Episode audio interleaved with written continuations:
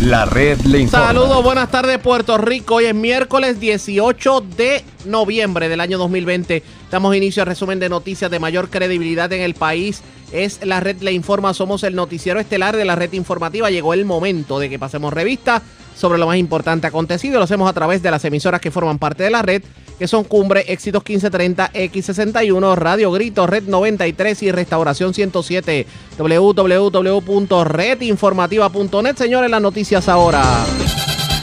Las noticias. La red le informa.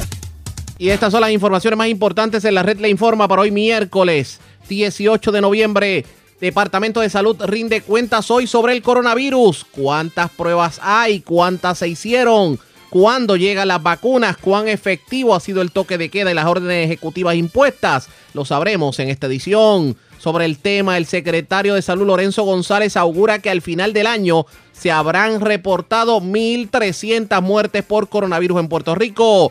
Golpe millonario a la agricultura por cancelación a la compra de productos locales por el Departamento de Educación. Los agricultores ponen el grito al cielo. Sobre el tema, el presidente de la Asociación de Agricultores pronostica una triste Navidad y la exdirectora ejecutiva de la Asociación de Alcaldes y hoy senadora Gretchen Howe le pide al gobierno que dé la cara. De hecho, asegura que la administración del PNP ha estrangulado a los agricultores del patio en manos de los partidos políticos los listados de personas que solicitaron voto adelantado. Esto luego de que juez ordenara la entrega de los listados reclamados por Victoria Ciudadana. Pero todos nos preguntamos, ¿dónde están los votos que supuestamente se estaban contando de cajas de votación que aparecieron abandonadas, tristes y desamparadas? ¿Y por qué no vemos cambios en la página de la Comisión Estatal de Elecciones? Pues hoy los comisionados contestan doble asesinato en Peñuelas mientras ultiman a balazos a hombre en Mayagüez. Detienen en residencial de Atillo hombre buscado por violencia de género. Le ocupan gran cantidad de drogas. Desconocidos se llevan sobre 10 mil dólares en equipos y herramientas de taller en Vega Baja. Mientras asaltan una dama frente a pizzería en Naranjito le llevan sobre mil dólares en efectivo y pertenencias. Ocupan fardos de droga en embarcación en las costas del norte y en condición estable. Hombre al que le entraron a tuazos en medio de discusión en el casco urbano de Vieques. Esta es la red informativa de Puerto Rico. Señores, damos inicio a la edición de hoy, miércoles, del Noticiero Estelar de la red informativa de inmediato a las noticias. Estamos realmente parados a estas alturas del juego en cuanto al coronavirus. Obviamente, estamos hablando desde el ámbito gubernamental. Pues hoy se tuvo que, bueno, no decir desahogar, tuvo que rendir cuentas el secretario de Salud, Lorenzo González, ante eh, la comisión, obviamente, las vistas de transición, tomando en cuenta el cambio de administración. Y surgió en medio de las vistas de transición información que muchos puertorriqueños estábamos esperando, como por ejemplo, ¿dónde están las pruebas? ¿Cuáles son las estadísticas reales? ¿Cuál es el principal problema que hemos tenido como pueblo para combatir el alza en las muertes por coronavirus? El secretario de Salud, Lorenzo González, tuvo la oportunidad de presentar un informe completo ante el grupo de transición presidido por el alcalde de Bayamón, Ramón Luis Rivera Hijo, y esto fue lo que dijo sobre el particular. Eh, hice referencia a que mi entrada al departamento es marzo 30, eh, tuvimos un, mes de abril eh, un poco difícil, particularmente por los argumentos que se hicieron en referencia a compras de pruebas, compras de ventiladores, este, capacidad de exceso. Eh, que esto generó una gran cantidad de distracción este, para con Puerto Rico. Eh, eh, una de las cosas interesantes es que cuando entro, lo que tratamos de hacer es utilizar el Departamento de Salud y su marco de referencia organizacional y jurídico este, para generar todos los esfuerzos. Y eso nos dio fortaleza. hago referencia también al hecho de que todas las compras eh, que se hicieron a través del Departamento de Salud eh, se auditaron eh, en términos jurídicos con un externo, el grupo del licenciado Aldarondo. Ese reporte existe, ya está este, consumado, está disponible para ustedes en la evaluación. también se hace el referido a todas las entidades de gobierno estatal como federal. Hice referencia a la carta recibida el, fechada 29 de octubre del 2020 dirigida a mí, donde se hace referencia a que después de, y la vuelvo a leer, 14 de abril del 2020 remitió, dice, estimado doctor González Feliciano, el 14 de abril del 2020 remitió a la atención del Departamento de Justicia una comunicación que contiene alegaciones relacionadas a la fallida compra de pruebas COVID-19. La División de Integridad Pública de Asuntos del Contralor evalúa toda la evidencia recopilada en el curso de la investigación preliminar. De conformidad a lo anunciado en el artículo 4 de la ley número 2 del 23 de febrero de 1988, según enmendada, conocida como la ley del panel sobre el fiscal especial independiente, le notificamos que hemos notificado al panel eh, sobre el fiscal especial independiente en nuestra determinación de no recomendar, en este caso, la designación de un fiscal especial independiente. Eh, esto fue recibido en el Departamento de Salud. Evidentemente hay otros foros donde la investigación continúa, eh, pero nos da paso a podernos mover este, y reconocer que sí, hay elementos administrativos que se tuvieron que corregir en la marcha este, para garantizar las necesidades del país. En aquel momento, en abril, eh, una de las preocupaciones era 1.800 eh, pruebas, eh, era el número que heredamos. Yo le digo que hoy tenemos 1.8 millones de pruebas hechas en Puerto Rico. Así que se generó un esfuerzo gigante. Mes de octubre se hicieron 214 mil pruebas PCR, cerca de 7 mil por día. Ahora con las de antígenos se están haciendo una gran cantidad a nivel municipal, varios esfuerzos adicionales. Eh, sobre 25 mil pruebas en no más de una semana o dos semanas. Eh, así que se siguen haciendo pruebas, eh, los recursos se han puesto donde se tienen que poner, tenemos capacidad de pruebas de las de antígenos, tenemos capacidad de pruebas de las moleculares dentro del Departamento de Salud. yo le puedo decir hoy que yo tengo 428 mil pruebas de antígenos, así que yo me preparé este, inclusive para ahora y para después, ¿verdad? Y ahorita hablaremos de la escuela. Eh, pruebas serológicas tengo medio millón y capacidad molecular dentro del Departamento de Salud solo. Yo tengo la capacidad de 23 mil pruebas. Así que pruebas tengo. Pruebas Puerto Rico tiene pruebas al día de hoy. Así que se ha hecho el esfuerzo. Sí, hay que hacer otro esfuerzo adicional, particularmente una eh, tecnología que se llama Panther o Pantera en español, eh, donde se hizo una petición y es, en disposición de la compañía para aumentar inclusive la capacidad del Departamento de Salud por mil pruebas diarias adicionales. Así que se siguen haciendo disposiciones, eh, se han hecho las gestiones correctas en el departamento para accesar pruebas, que tenemos pruebas eh, y estamos listos para eh, movernos en la dirección correcta. Bien importante cuando hablo del Departamento de Salud como marco de referencia organizacional y jurídico, lo digo porque en aquel momento también había confusión en términos de cómo proceder.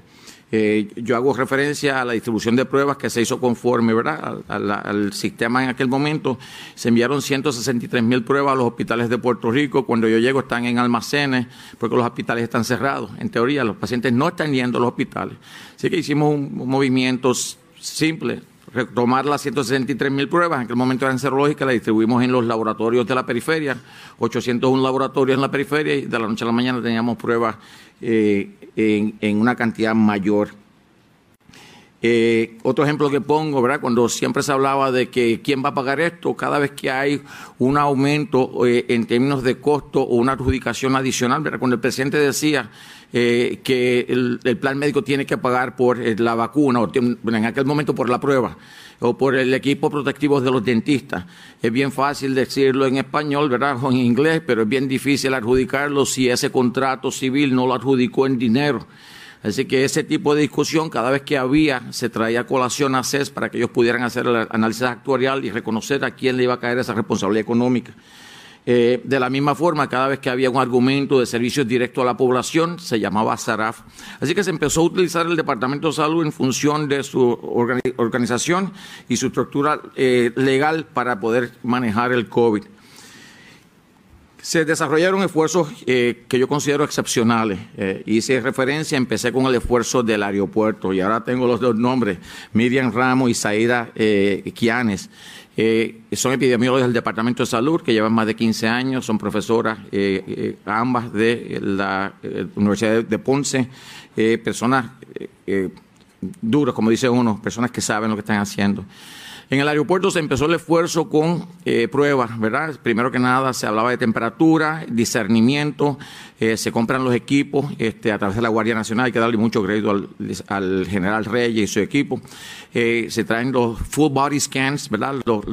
estas máquinas que miden temperatura cuerpo completo. se establece una estructura de pruebas serológicas y moleculares y había un organigrama este, una estructura de cómo utilizarla.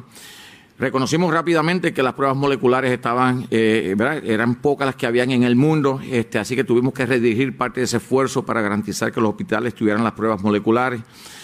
De la misma forma, nos insertamos en la plataforma SARA Alert o Alerta SARA del CDC. Interesante, una plataforma que es del gobierno federal, no estaba traducida en español, así que se tardaron un mes en traducirla. Pero nos insertamos en el proceso de vigilancia eh, a través de SARA Alert eh, y añadimos varios otros elementos, e inclusive, ¿verdad? Se nos empuja y se nos fuerza, yo creo que es positivo, a eh, evaluar otros eh, modelos, el supuesto modelo de Hawái este, y Alaska. Ellos nunca presentaron ninguna propuesta, nosotros utilizamos lo que ellos habían utilizado o lo que habían discutido para mejorar nuestra propuesta. Así que Puerto Rico tiene en el aeropuerto la mejor propuesta que existe en los Estados Unidos, potencialmente una de las mejores del mundo en términos del rastreo que se hace la pesca rastreo por 14 días, eh, una eh, eh, alimentación, ¿verdad? una comunicación continua con el, Departamento de Salud para redirigirlo a través del sistema de vigilancia regional o municipal en la medida en que hubiese síntomas. evidentemente sí se pueden mejorar muchas cosas, pero es un sistema que nos ha dado cierto sentido de, de, paz y también nos da los datos para poder entonces analizar cuál es el impacto de la población que llega a través de los aeropuertos. Ahorita voy a hablar del el elemento costo en todos estos proyectos, ¿verdad? Cuánto nos cuesta hoy, cuánto le va a costar los próximos meses, este, pero lo dejo eso para la parte eh, más eh, tarde, más, final. Bien importante, reconozcamos que también, y tenemos aquí a nuestro eh, amigo de Puerto, Pisa, Piazza, Pisa, perdón. básicamente nosotros tenemos únicamente el aeropuerto Luis Muñoz Marín pero se cerró eh, Ponce y Aguadilla, ¿verdad? Que es una preocupación que se tiene o una ah, ansiedad que existe en la periferia de la, retomar la reapertura. Eso en este momento los costos adjudicados no reflejan cuánto, cuánto costará eso, pero sí estamos preparándonos para esas áreas en la parte de infraestructura.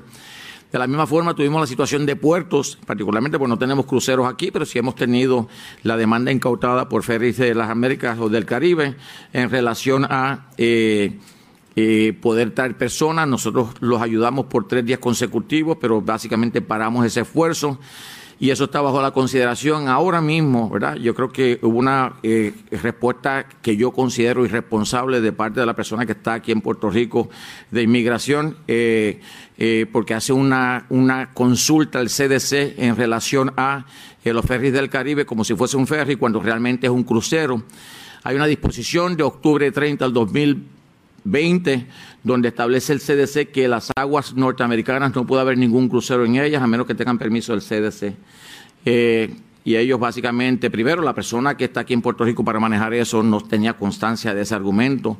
Lo descubre Miriam Ramos, Aira Quianes, quien los hace accesible tanto a la entidad de puerto como a la institución, este, al, señor este que está en el aeropuerto de inmigración eh, y a eh, la gente de Ferris del Caribe. La realidad es que eh, la disposición es clara, no puede haber nadie en las aguas eh, del Estados Unidos que sea un crucero. Eso está adjudicado, tiene que haber un permiso especial por parte del CDC. Así que en ese caso, eh, definitivamente iremos a la Corte, si hay que ir a la Corte, pero definitivamente tenemos que mejorar también este, nuestro, la comunicación interna este, de parte de la entidad de inmigración este, para con el Departamento de Salud. El Departamento de Salud, y lo digo con mucho respeto y, y deferencia a todas las demás personas, pero cada vez que hay un problema lo echan para acá eh, y básicamente nadie quiere adjudicarse. Y como yo digo siempre, yo estoy prestado en esta posición, eh, no tengo absolutamente ningún problema adjudicándole, adjudicando mis responsabilidades, pero también adjudicando a las otras personas que no lo han tomado de forma responsable.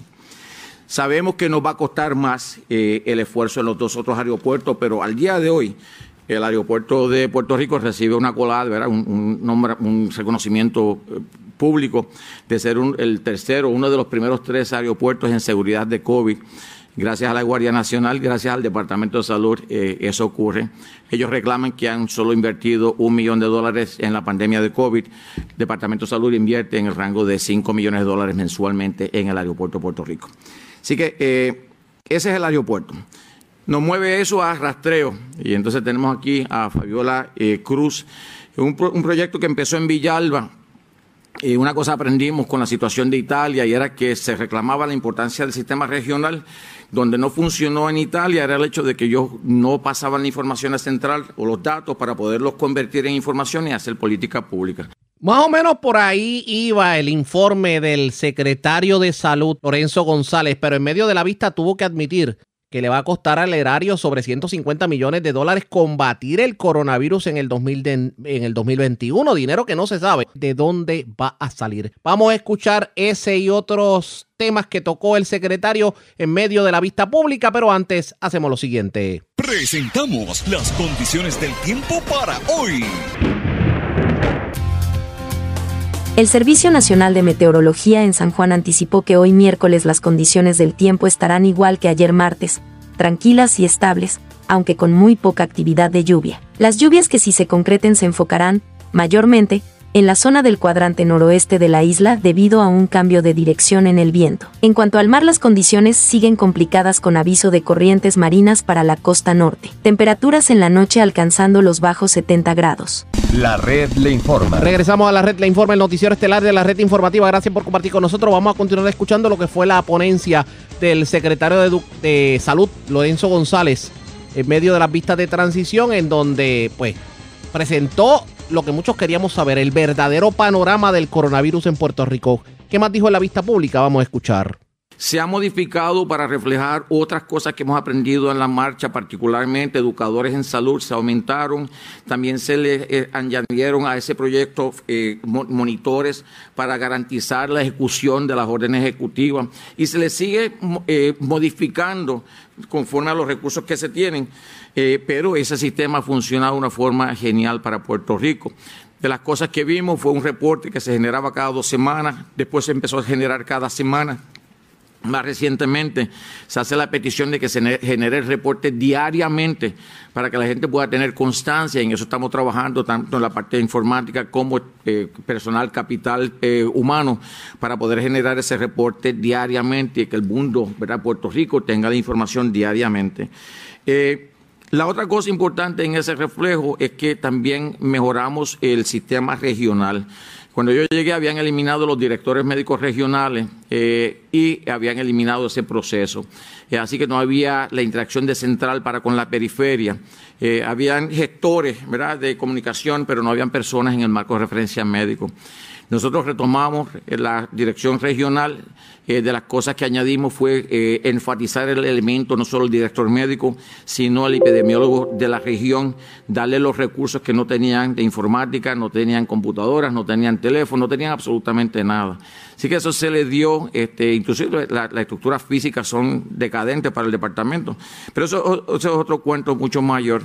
Eh, pero se le dio los recursos y entonces empezamos a ver los sistemas municipales comunicándose con el regional, regional con el central y mejoramos la interacción.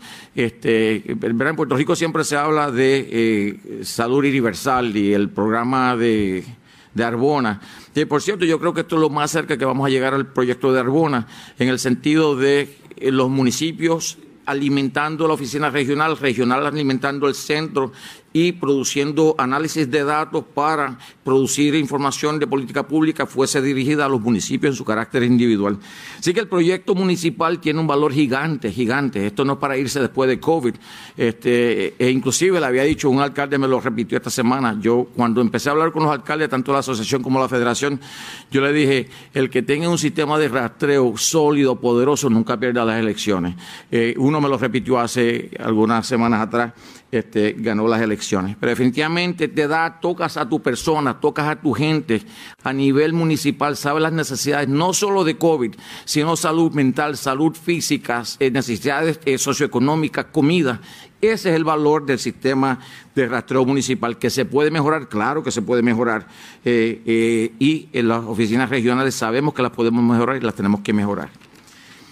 Tercer proyecto de COVID, el bioportal. Eh, yo siempre digo que es el tubo de la información. Yo sé que aquí tenemos colegas que son, eh, hermanos y colegas que le importa informática. Nosotros, eh, el Departamento de Salud dejó de hacer cosas, no sé por qué razón, del 2002 al 2020, ¿verdad? Este, en informática.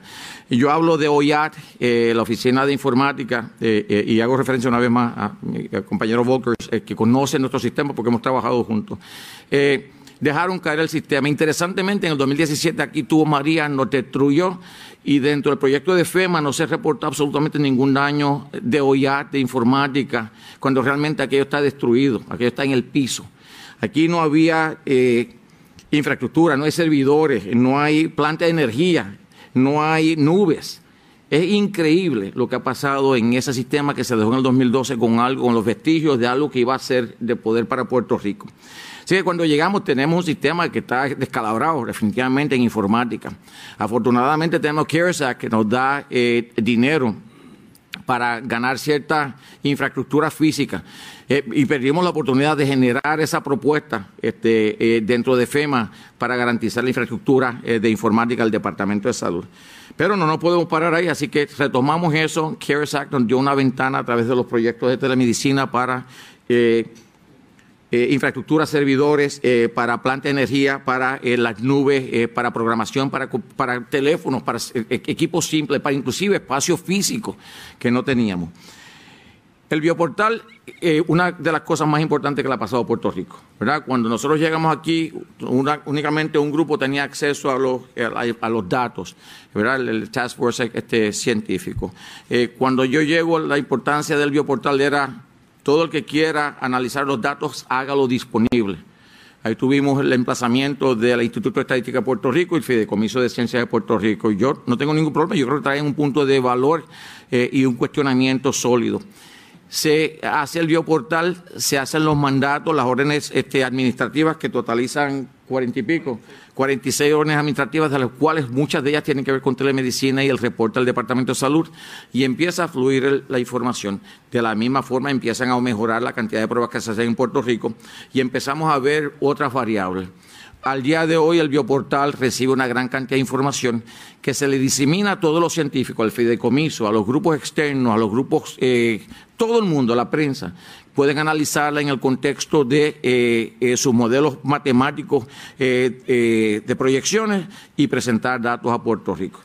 Desde abril, yo diría mayo, no hay una orden ejecutiva que no haya sido fundamentada en análisis de datos por las distintas entidades en Puerto Rico, Fideicomiso, el, Instituto de Estadística, el, Task Force Médico de la Universidad de Puerto Rico, a quien reconozco, el Task Force que generó la alcaldesa eh, Mayita de Ponce eh, bajo eh, Kendra Thompson, el los task force económicos, el task force ciudadano, sigue todo el mundo, Yale, Harvard, este, llámenlo, cualquiera de ellos, todos reciben acceso a los datos y los pueden procesar.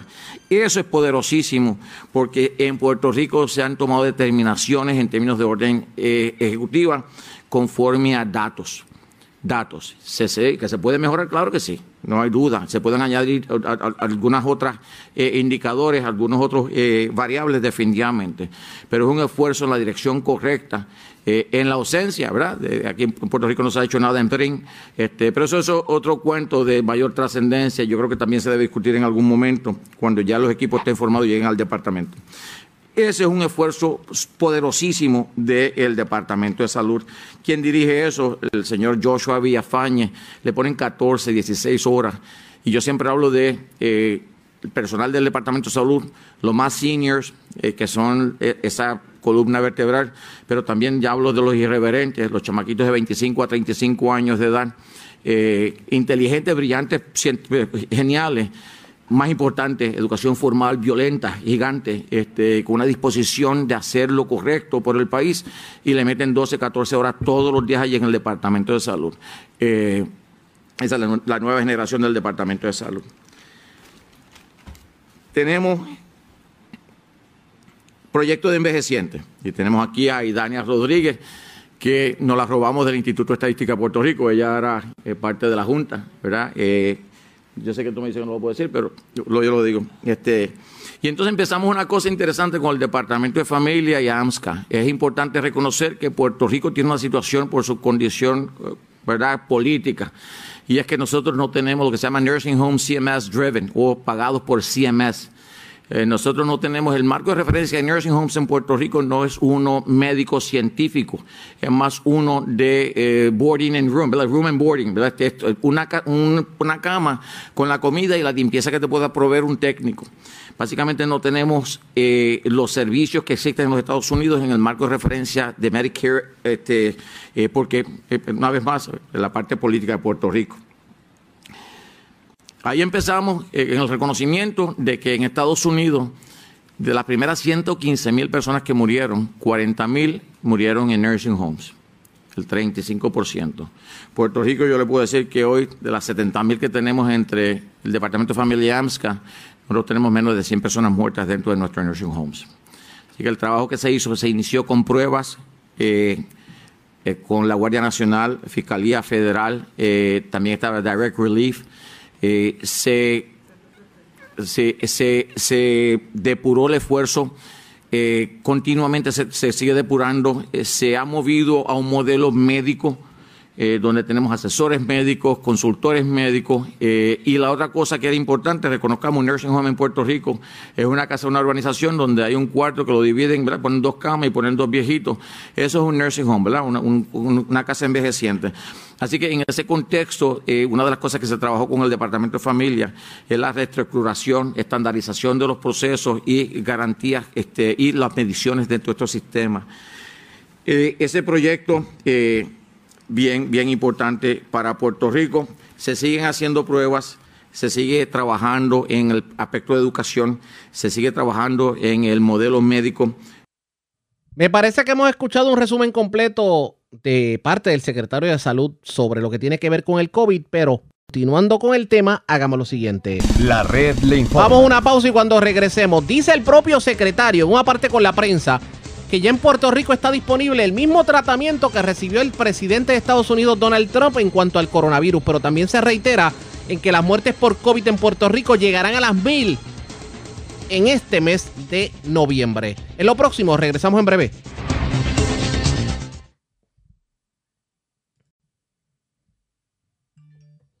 La red le informa. Bueno, señores, regresamos a la red le informa, el noticiero estelar de la red informativa. Gracias por compartir con nosotros. Antes de la pausa hablábamos sobre lo que el secretario del Departamento de Salud, Lorenzo González, le dijo a los miembros del Comité de Transición en cuanto a la realidad sobre el coronavirus en Puerto Rico. Pero en una parte con la prensa, el secretario de Salud tuvo que admitir, o por lo menos él entiende, que las muertes por coronavirus en Puerto Rico pudieran llegar a las mil en el mes de noviembre. Escuchemos las declaraciones. Vamos a sobrepasar las mil muertes en el mes de noviembre, lo hemos dicho anteriormente. Eh, eh, esto es verdad, se habla de 14 días después del evento eleccionario, eh, la sobreexposición, la falta de disciplina, así que sí nos preocupa. de la misma forma hemos dicho que la utilización de hospitales ha aumentado en el rango de 200 admisiones adicionales por día, ¿verdad? Estábamos en 350, estamos en el rango de 550 hospitalizaciones diarias, ¿verdad? O pacientes en los hospitales de Puerto Rico diariamente. Así que seguimos monitoreando esto bien de cerca, eh, eh, buscando recursos adicionales. De hecho, hablando de esos recursos, hoy el secretario eh, confirmó que en Puerto Rico se va a brindar un tratamiento experimental que de hecho fue utilizado por el propio presidente de Estados Unidos, Donald Trump y que está autorizado por la FDA. Una infusión que de hecho se va a brindar en Puerto Rico libre de costo. Escuchemos al secretario. Es verdad que ya está disponible a Puerto Rico. Para casos. Explíqueme un poquito más eso. Básicamente, eh, ¿se acuerdan cuando Trump fue admitido al eh, hospital que le dieron un tratamiento que era experimental? Ese tratamiento experimental existe ya en Puerto Rico, está aprobado, se le dio la aprobación de emergencia eh, del FDA ya está en Puerto Rico. La doctora Iris Cardona está trabajando con eh, los distintos infectólogos, los distintos hospitales, en términos de los criterios para poderlo accesar, pero ya existe en Puerto Rico. Es una infusión que hay que hacerle al paciente de un medicamento, se tarda una hora, eh, eh, pero básicamente tenemos ese, ese tratamiento adicional en Puerto Rico. Así que seguimos buscando los recursos. Lo que sí quiero decir es que sí nos preocupan los números, seguimos monitoreando esto muy de cerca. Mire, pero se dice que ese tratamiento de Trump, lo que usted mencionó, siquiera costoso, es accesible a cualquier paciente que vaya a estar en los hospitales. El tratamiento es gratuito, lo único que nos cuesta es la infusión. Hemos hecho provisión, como lo hicimos con Civil, teníamos un fondo de 20 millones de dólares que se aguantó de los fondos que se le iban a, adjudicar a los hospitales para comprar el medicamento si no estuviese disponible o porque no tenían este la cubierta de plan médico. Así que el medicamento existe. Ya se habló con ACES, que es la entidad que regula Vital, y ellos están claros que eh, el pago de la infusión eh, y la cosa importante de este tratamiento es que es un tratamiento previo al hospital. Pacientes con síntomas leves a moderados eh, hay unos criterios particulares, pero este tratamiento este, se presume es previo al hospital, es ambulatorio, así que se está trabajando con compañías de lo que se llama compañías de infusión que irían a tu casa a darte el tratamiento. Requiere una hora de tratamiento, una hora de observación para entonces terminar el tratamiento, pero evidentemente tiene buenos números este, en términos de, respuesta, así que estamos añadiendo todos los otros recursos necesarios para garantizar este. ¿Hay más esperanzas ahora con relación Definitivamente, y una vez más, la doctora sigue trabajando en la parte de la vacuna y digo la doctora porque es la persona que está de frente a ese esfuerzo, la doctora Iris Cardona, nuestra subsecretaria, este, en, el, en el proceso de la primera que puede llegar tan pronto como la segunda semana de diciembre y la segunda que se está hablando ya de enero, febrero. Así que vamos a ver si nos llegan. Eh, para entonces eh, usar la logística que haya establecido con eh, otras entidades, incluyendo la Guardia Nacional, para este, la vacunación en Puerto Eso es lo que dijo el secretario. Por otro, de los que tuvo la oportunidad de hablar lo es uno de los miembros del Task Force del gobierno, bueno, en este caso del, del grupo de transición del gobierno entrante y quien de hecho se rumora que pudiera convertirse en el nuevo secretario de salud, el doctor Carlos Mellado. ¿Qué dijo el doctor sobre el tema del COVID? Vamos a escuchar. 20 muertos. Pues mira, vemos una alza significativa, ¿verdad? La cantidad de, muertos. Ciertamente, pues, ¿verdad? Y no, no quiero quitarle lo agravante a lo que está sucediendo, pero los muertos siempre los vamos a ver posterior, ¿verdad? Los que ocurrieron en el día de ayer. Eh, ciertamente me preocupa mucho también los casos de hospitalizaciones, que creo que estaban en 566. Es algo que debemos repensar y analizar, ¿verdad? De cara a que la semana que viene viene un día festivo y sabemos que la mayoría de los contagios están ocurriendo es comunitario, ¿verdad? En actividades en donde quizás uno pueda hacer pensar que estamos todos en familia y que estamos safe y ciertamente pues no. Por eso es que siempre la exhortación ha sido es que si usted va a compartir el día alguna actividad, pues que lo haga prudentemente, que lo haga con la distancia, eh, el distanciamiento físico y que tenga la mascarilla puesta. O sea, las aglomeraciones son las, los que nos ha traído esta, estos problemas. Y tenemos que, empezar a pensar en esto porque yo creo que lo más importante aquí es tratar de aplanar esa curva. ¿Por qué? Porque queremos que nuestros niños comiencen las clases. Y aquí pues tenemos que sacrificarnos todos este, para ver de qué forma podemos volver a la normalidad. Hay una esperanza de una vacunación. No significa que una vez que venga la vacuna esto se va a acabar. Muy por el contrario, vamos a tener que seguir haciendo esfuerzos, vamos a tener que seguir trabajando. Y como yo siempre he dicho, el COVID vino para quedarse. Eh, la mascarilla va a ser lo, el pan nuestro de cada día, el distanciamiento físico de persona a persona y el lavado de manos. Y, ciertamente, si usted sabe que en un lugar hay muchas personas aglomeradas, pues mire, usted tiene que tener conciencia y no entrar ahí, aislarse y tratar de protegerse y proteger a los suyos. Si sigue este ritmo, ¿puede dar un plazo en los hospitales? Mira, ahora mismo los hospitales, hay 566, todavía existe, ¿verdad?, camas. Eh, lo que pasa es que cuando vemos las camas no es como que tenemos una cantidad de camas across the board, o sea, tenemos, tenemos diferentes, diferentes eh, camas en diferentes pueblos. Por lo tanto, eh, no es lo mismo que pasa en San Juan que puede pasar en Ponce, que puede pasar en Fajardo. Por lo tanto, hay que ser prudentes en cuanto a esto. ¿El mensaje es seguir? El seguir, no bajemos la guardia. Ese es el mensaje. Declaraciones del doctor Carlos Mellado. Obviamente la vista pública continuó. El tema del COVID sigue, digamos, en boca de todos. Le vamos a dar seguimiento a este tema. Ustedes pendientes a la red informativa. Tengo que cambiar de tema y vamos a hablar sobre asuntos eleccionarios porque ha habido señalamientos por parte del comisionado electoral del Partido Popular Democrático, Gerardo Toñito Cruz, y del propio presidente del Partido Popular Democrático y quien fuera candidato a la gobernación, Charlie Delgado Altieri, de que pudo haber habido fraude en el voto adelantado y en el voto a domicilio. Ante ello reaccionó el presidente de la Comisión Estatal de Elecciones, el juez Francisco Rosado Colomer, y les dijo a ambos que si tienen prueba, que la presenten. Electoral, habla específicamente en voto por correo. ¿Qué, reacción suya le merece ese planteamiento que está haciendo el comisionado? Yo mi reacción es la misma que he hecho cada vez que viene este tema. Yo creo que es un deber de todo ciudadano, si conoce o tiene motivos fundados o la sospecha fundada de que se cometió un delito electoral, que la presente en las agencias de ley y orden. Yo creo que independientemente si eso marca o no marca una diferencia en el resultado, hay que darle integridad al proceso. Así que yo creo que si él tiene esa información que yo no tengo ni forma de corroborarla ni de conocer cuántos son, lo presente. Nosotros lo hicimos con Luquillo, fue un solo voto, pero fue una falta de integridad del proceso. Así que yo estoy de acuerdo totalmente con él, que si eso ocurrió, que yo no lo sé, debe ser procesado. Esa es mi reacción.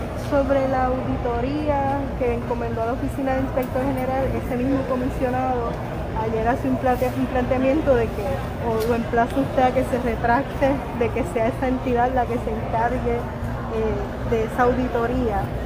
Eh, ¿Usted se mantiene en que sea esa la entidad encargada de, manejar esa auditoría que usted encomendó? Él me entregó una carta tratando de solicitarme una reconsideración y yo dije esta mañana que yo no tengo problema con reconsiderarse, pero no lo veo porque él está citando un artículo de la ley que tiene que ver con la auditoría de la contabilidad de votos. lo, que, lo que yo solicité ahora a la secretaria sustituta, porque yo también sé que el comisionado no estuvo presente en el debate, fue que me adelantara la minuta de esa reunión, porque el tema que se estaba atendiendo era uno particular y lo que se solicitó una auditoría, se aprobó una auditoría, pero me corrige la oficina del inspector general que tengo que decir que es una oficina que fue creada en el 2011 que los auditores que se han asignado son auditores de más de 20 años de experiencia en asuntos gubernamentales. Uno de ellos, ex auditor, y no sé si es ex auditor, pero estaba en la oficina de auditoría interna de la comisión. Y esto se llama un examen. El término técnico lo sabrán los que estudiaron finanzas. Yo no sé la diferencia, ya me dice que es un asunto más sencillo, porque lo que se estaba discutiendo es cuántas papeletas se adquirieron para Java y cuántas se distribuyeron para el voto. Ese era el asunto discutible. La adjudicación de votos, la auditoría de esa adjudicación es esas mesas que están ahí. Que eso es lo que mi entender procura el artículo 3.15 de la ley, que es el que él me cita en su carta. Yo le digo, miren, si fueran eh, marcadores y yo hubiese comprado mil marcadores y yo digo que yo envié 500 marcadores, ¿cuántos marcadores yo debería tener aquí? 500 es una contabilidad que de ordinario haría la Oficina de Auditoría Interna. Desde el 2011 se consolidaron todas las oficinas de auditoría interna de varias eh, agencias, entre ellas la Comisión Estatal de Elecciones, y mi decisión, porque no me cuesta, porque son personal que conocen de gobierno, fue esa. ¿Por qué él entiende que aplica el artículo 3.15? Pues honestamente yo no lo veo, porque ese artículo procura la auditoría de escrutinio electrónico, que es propia de lo que vamos a hacer aquí. Expresiones del juez Francisco Rosado Colomer. Si tienen las pruebas, que las presenten. Ese es el llamado que hace el presidente de la Comisión Estatal de Elecciones a aquellos que han levantado la bandera de fraude. que terminará ocurriendo? Ustedes pendientes a la red informativa de Puerto Rico. Pero hoy a mediodía la Comisión Estatal de Elecciones tuvo que entregar unos listados a los partidos políticos tal y como lo ordenó una juez anoche en el caso que llevó Victoria Ciudadana.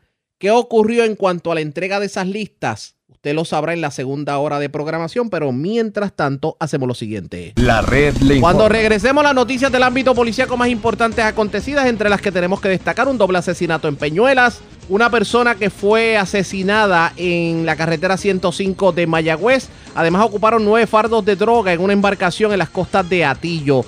También se llevaron sobre 9 mil dólares en equipo y herramientas de un taller en el barrio Algarrobo de Vega Baja. Eso y más luego de la pausa. Regresamos en breve. La red le informa. Señores, regresamos a la red le informa. Somos el noticiero estelar de la red informativa edición de hoy miércoles. Gracias por compartir con nosotros.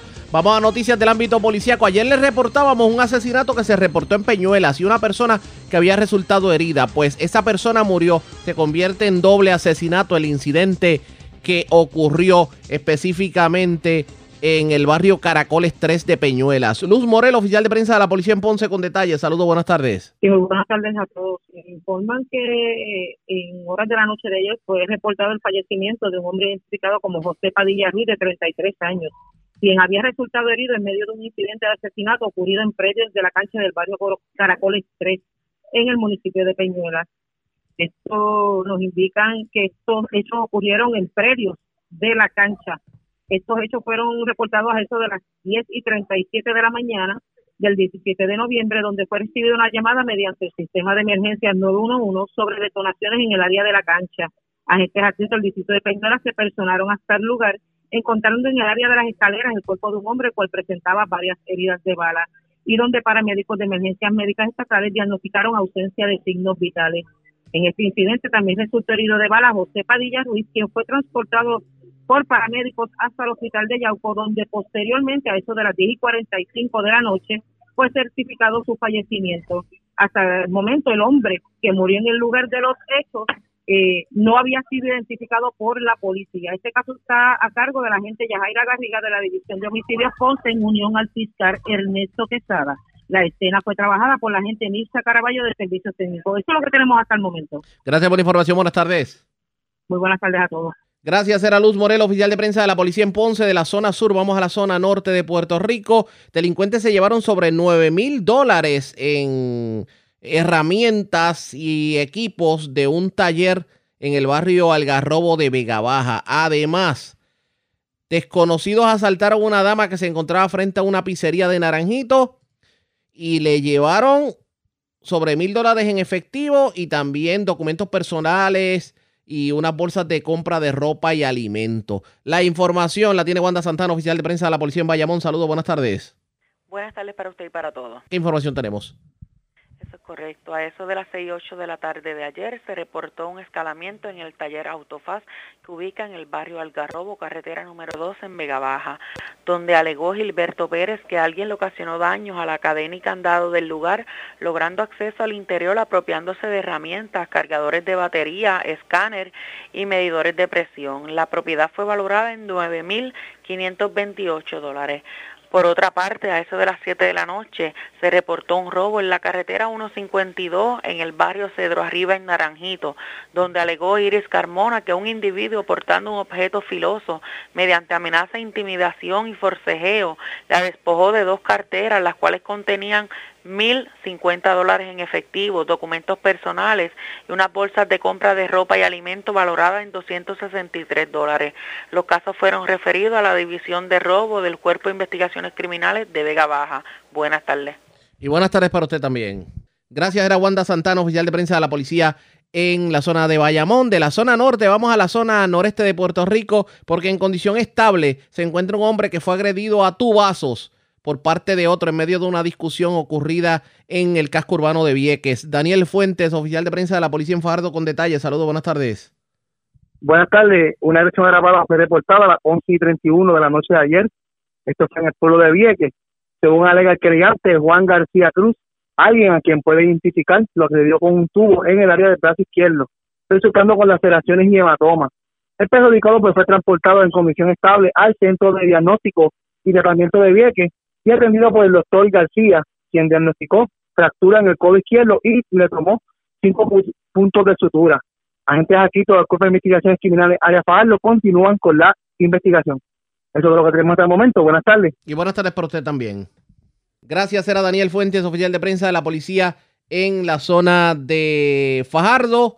De la zona noreste, vamos a la zona norte de Puerto Rico, porque se ocuparon varios fardos de drogas en medio de una intervención en Atillo, específicamente una embarcación a orillas de la urbanización Extensión San Ramón y la urbanización Mar Azul de Atillo. Específicamente fueron nueve fardos, nueve fardos de sustancias controladas. Además, se arrestó a un joven de 26 años en el residencial Agustín Ruiz Miranda de Atillo. Aparentemente pesaba una orden de arresto por ley 54. Por esta persona se le ocupó gran cantidad de drogas. Wanda Vázquez, directora de la oficina de prensa de la Policía en con detalles. Saludos, buenas tardes. Sí, gracias, muy buenas tardes. Pues durante la madrugada de hoy este, se ocuparon unos nueve fardos aparentemente de sustancias controladas. Esto ocurrió en horas de la madrugada cuando eh, ciudadanos comenzaron a llamar a la policía, pero ya eh, la aduana federal venía en persecución de esta embarcación de aproximadamente de, pie, de unos 10 21 pies de eslora. de color blanca y anaranjada. Al momento de la intervención, que esto fue a orillas entre la urbanización San, eh, San Ramón y la urbanización Mar Azul del pueblo de Atillo, en la embarcación se logró el arresto de una persona de unos 31 años de edad de nacionalidad dominicana. Al momento de la intervención se ocuparon alrededor de unos nueve fardos de sustancias controladas. En relación a esta persona, agentes de del Patrón, en conjunto con la aduana federal, se hicieron a cargo de la investigación de la persona detenida. La policía en la, de la unidad marítima también tuvieron la participación de la cooperación de la intervención. Y por otra parte, también el agente Mindo Acevedo, de la División de Arrestos Especiales del área de Arecibo, estuvo en el residencial Agustín Ruiz Miranda de Atillo, donde estaba buscando a una persona por orden de arresto y logró la misma. Este fue identificado como Joan Alberto Montalvo Vega, de unos 26 años de edad. Al momento del arresto se le ocuparon unas 63 bolsas de heroína y 104 dólares en efectivo. Este caso fue presentado hasta ante la juez eh, de turno, ya que contra este pesaba una orden de arresto por ley 54 con una fianza de 15 mil.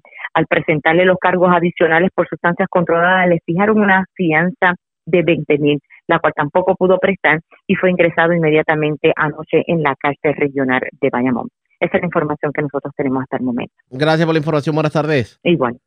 Gracias, era Wanda Vázquez, oficial de prensa de la Policía en Arecibo, de la zona norte. Vamos al oeste de Puerto Rico. Un hombre de 35 años fue asesinado en la tarde de ayer en la carretera 105, específicamente en la calle San Ignacio, frente a la ferretería La Familia en Mayagüez. Además, en condición estable se encuentra un uniformado que mientras eh, se encontraba en un restaurante de comida rápida, aparentemente se accionó el, eh, su arma de reglamento de, pues, se propinó accidentalmente un disparo. La información la tiene Natalie Guadalupe, oficial de prensa de la policía en Mayagüez. Saludos, buenas tardes. Buenas tardes. En fecha del 16 de noviembre del 2020 a las 3 de la tarde se investigó un incidente desgraciado en un establecimiento de comida rápida ubicado en la Plaza Plaza Ferrán en la Avenida Universidad Interamericana del municipio de San Germán. Según la investigación, el agente Irving Rodríguez Semidey, adscrito a la División de Drogas y Narcóticos de Mayagüez, alega que mientras acomodaba su arma de reglamento en el área de la cintura de su pantalón, disparó la misma, provocándose una laceración en el área del muslo derecho. El perjudicado fue transportado al Hospital Metropolitano de San Germán en condición estable. También el 17 de noviembre del, 2020 a las seis y media de la tarde se recibió una querella de una persona muerta en la calle San Ignacio frente a la ferretería del barrio Salud de Mayagüez. Personal del distrito de Mayagüez informa que dentro del vehículo marca Ford modelo F350 color azul oscuro se encontraba el cuerpo de un hombre identificado como Ángel Ayala Rullán de 35 años, residente del barrio El Quemado en Mayagüez. Este caso está siendo investigado por el agente Rosario, adscrito a la División de Homicidios del CIC de Mayagüez. El agente Nieves de Servicios Técnicos trabajó la escena junto al fiscal Esteban Miranda. Guadalupe, tengo entendido que también se radicaron cargos criminales a mano armada y amenaza contra un hombre de San Germán que se le atribuye alegadamente haber eh, asaltado el Little Caesars de la Casto Pérez en San Germán. ¿Qué información tenemos sobre el particular? Eso es correcto. En la tarde de ayer, 17 de noviembre del 2020, en horas de la tarde, como había mencionado, el agente Vélez, adscrito a la División de Robos del 6 de Mayagüez, arrestó y sometió cargos por robo con arma de fuego y amenaza contra Luis Montalvo Saavedra, llamado también como Pitodora, de 48 años, y residente del barrio Pueblo Nuevo de San Germán para la fecha del 11 de noviembre del 2020 a las 6 y 56 de la tarde, Montalvo Saavedra, utilizando un arma de fuego, entró al establecimiento comercial Little Caesars, ubicado en la avenida Castro Pérez de San Germán, y amenazó de muerte a la cajera, despojándola de 219 dólares en efectivo producto de las ventas. Este caso fue consultado con el fiscal José Acevedo, el cual instruyó radicar cargos criminales por robo agravado, ley de armas y amenaza. El juez Luis Vélez Vélez, luego de escuchar la prueba, encontró causa por todos los delitos imputados, fijando una fianza de 30 mil dólares, la cual no pudo ser prestada por Montalvo Saavedra, y este fue ingresado en la cárcel regional de Bayamón. Gracias por la información. Buenas tardes. Buenas tardes. La red le informa. Señores, vamos a una pausa. Identificamos nuestra cadena de emisoras en todo Puerto Rico. Regresamos con más en esta edición de hoy miércoles del Noticiero Estelar de la red informativa. La red le informa. Iniciamos nuestra segunda hora de programación. El resumen de noticias de mayor credibilidad en el país es La red le informa. Somos el noticiero estelar de la red informativa de Puerto Rico, edición de hoy miércoles 18 de noviembre. Vamos a continuar pasando revistas sobre lo más importante acontecido. Lo hacemos a través de las emisoras que forman parte de la red, que son Cumbre, Éxitos 1530, X61, Radio Grito, Red 93 y Restauración 107, www.redinformativa.net. Señores, las noticias ahora. Las noticias. La red le informa. Y estas son las informaciones más importantes en la red le informa para hoy miércoles 18 de noviembre. Departamento de Salud rinde cuentas hoy sobre el coronavirus. ¿Cuántas pruebas hay? ¿Cuántas se hicieron? ¿Cuándo llegan las vacunas? ¿Cuán efectivo ha sido el toque de queda y las órdenes ejecutivas impuestas? Lo sabremos en esta edición. Sobre el tema, el secretario de Salud Lorenzo González augura que al final del año se habrán reportado 1.300 muertes por coronavirus en Puerto Rico.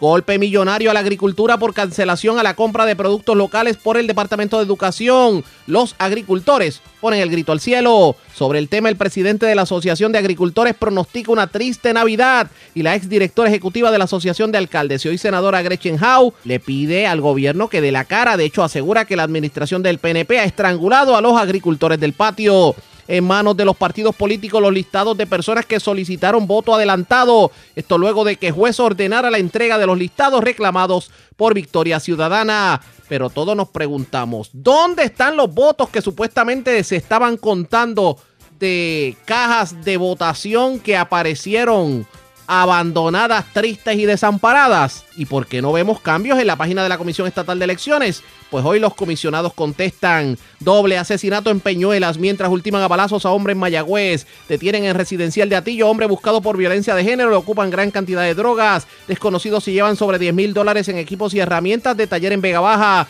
Mientras asaltan una dama frente a pizzería en Naranjito le llevan sobre mil dólares en efectivo y pertenencias. Ocupan fardos de droga en embarcación en las costas del norte y en condición Hombre al que le entraron a tuazos en medio de discusión en el casco urbano de Vieques. Esta es la red informativa de Puerto Rico. Señores, damos inicio a la segunda hora de programación en el noticiero estelar de la red informativa. De inmediato a las noticias, otro golpe a los agricultores del patio. Porque de buenas a primeras el gobierno a través de ADEA le dijo que no le va a comprar más el agro puertorriqueño, que las compras del gobierno a los agricultores están paralizadas hasta nuevo aviso. Eh, agencias de gobierno como el Departamento de Educación adquirían los productos del agro puertorriqueño. La pregunta es por qué la cancelación. Yo tengo línea telefónica al presidente de la Asociación de Agricultores, Héctor Cordero, para hablar sobre el particular. Saludos, buenas tardes, bienvenido a la red informativa. Sí, buenas tardes. Gracias por la oportunidad que me da de dirigirme a tu público. Gracias por compartir con nosotros. ¿Cuál es la realidad de lo que está ocurriendo en cuanto a DEA y las cancelaciones? Mira, la realidad que nosotros tenemos y que hemos recibido han sido documentos que han enviado, eh, email que ha enviado el Departamento de Educación, indicando de que quedaban canceladas en el mes de octubre las compras a, los productos locales de, los agricultores. Eh, fuera de eso, este, no sabemos qué motivó al Departamento de Educación, si fue una decisión este, unilateral o sencillamente corresponde a algún tipo de acción o inacción por parte de ADEA este, en su deber de, suplir la información o de comprometerse con el Departamento de Educación a, dar los productos locales. Aquí se está pasando la vapa caliente entre ambos departamentos y eso es lo que nosotros necesitamos que se investigue. Estamos hablando de que hay un número grande de agricultores y de empresas agroindustriales que ya habían hecho los arreglos, inclusive ya tenían y tienen en sus almacenes los inventarios para comedores escolares y ahora todos esos inventarios se van a perder porque sencillamente no lo pueden tirar al mercado común, este, mercado general, porque están empacados eh, este, y rotulados para uso del Departamento de Educación. Eh, son 15 millones de dólares y aun cuando la pandemia nos ha estado dando durante este año y hemos tenido un año este, eh, anormal, las ventas que se habían registrado para este año anormal estaban cerca de 9 millones. Así que este, es urgente de que las agencias pertinentes, el gobierno de Puerto Rico, la gobernadora o alguien, eh, aclare y diga qué fue lo que pasó. Que, se le señale a las agencias responsables de esta de esta atrocidad y, y, y este y este y este caos que ha ocasionado al sector agrícola. Ya nosotros los agricultores no aguantamos más. O sea, Pero no, basta con que... una pregunta Ah, que le hago, ¿esta cancelación fue de golpe y porrazo sin siquiera anticiparles a ustedes para que los agricultores pudieran tener un plan B y no perder las cosechas?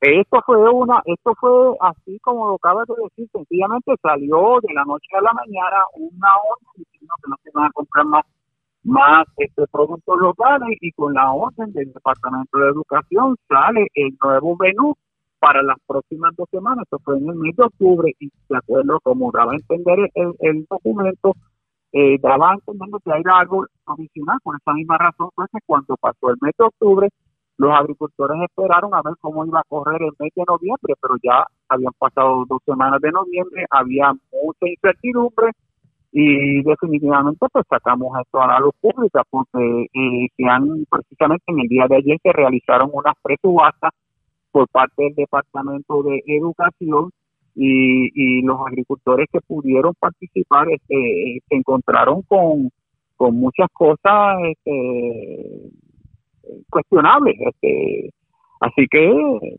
básicamente eh, le estamos pidiendo a que se haga una investigación a fondo y, y se responsabilice a, a, lo- a los verdugos de la agricultura, porque esto básicamente es, es atentar contra la agricultura y contra nuestros agricultores. No ha habido explicación alguna sobre el particular. Esto simplemente están los agricultores en la incertidumbre. Ah, es correcto, no se ha oído ninguna este, explicación.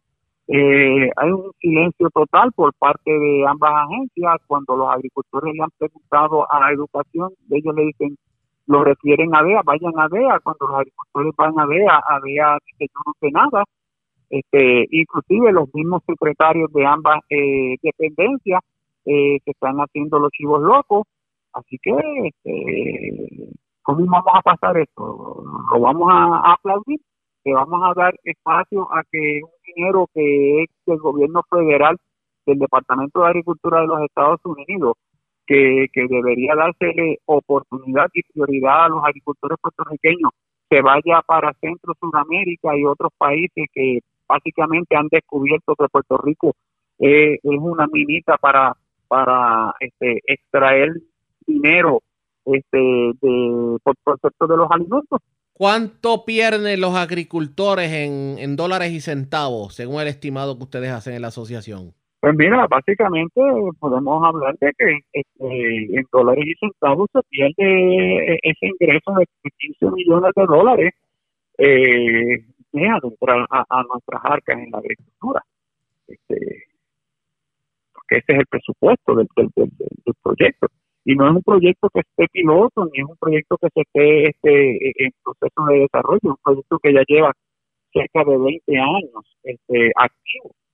Así que este, desconocemos grandemente cuáles fueron las razones para que este, se tomara esta decisión y eso es lo que queremos, que se explique y que se nos diga cuáles fueron las razones, que si es que hubo algún cambio por parte de las exigencias del Departamento de Educación eh, en cuanto a los productos este, y nunca se nos informó de que los estándares este, hayan cambiado, este, de que estén exigiendo o- unos nuevos menús, nada, nada, nada de eso. Para ubicar a los radioyentes en tiempo y espacio y que puedan entender la situación que está atravesando el agricultor puertorriqueño, aparte de lo que es la situación de ADEA, ¿ustedes han tenido merma en venta del agro tomando en consideración las órdenes ejecutivas en medio de la pandemia?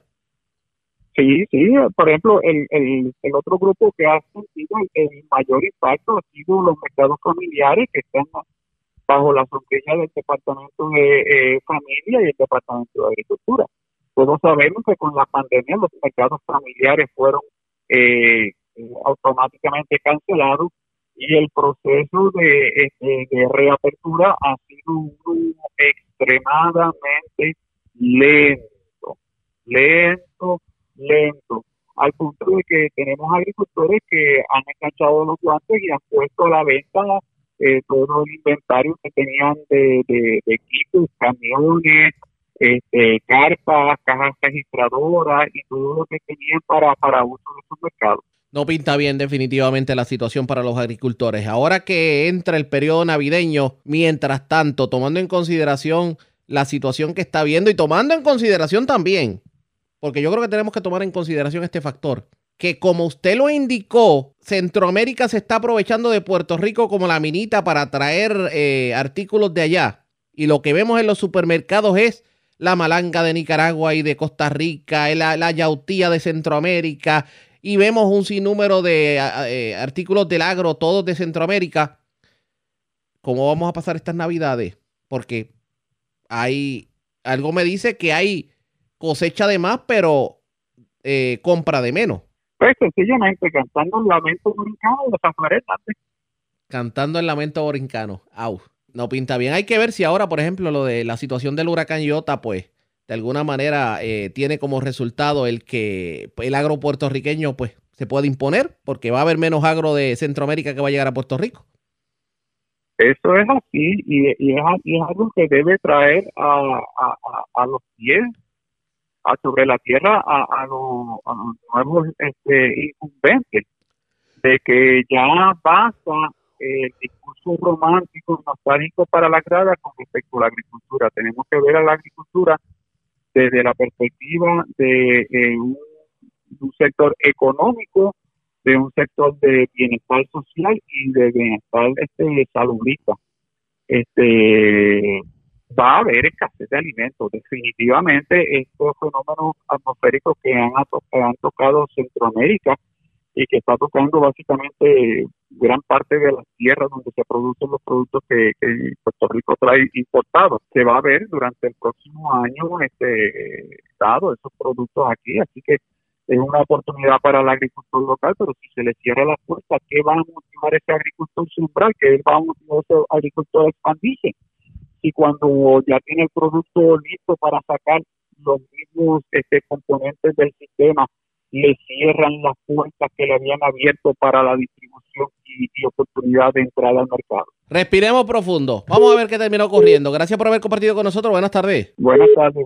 Héctor Iván Cordero, presidente de la Asociación de Agricultores. Hay que ver qué va a ocurrir con el, con el agro puertorriqueño, tomando en consideración la pandemia, los huracanes que definitivamente, bueno, las tormentas que pasaron por Puerto Rico y que trajeron, eh, pues digamos, problemas con, el, con los sembradíos lo, el hecho de que precisamente la pandemia está obligando a comercios a comprar menos. Hay que continuar el análisis sobre el particular, pero tenemos otra entrevista sobre este tema, pero antes de esa entrevista, hagamos lo siguiente. Presentamos las condiciones del tiempo para hoy.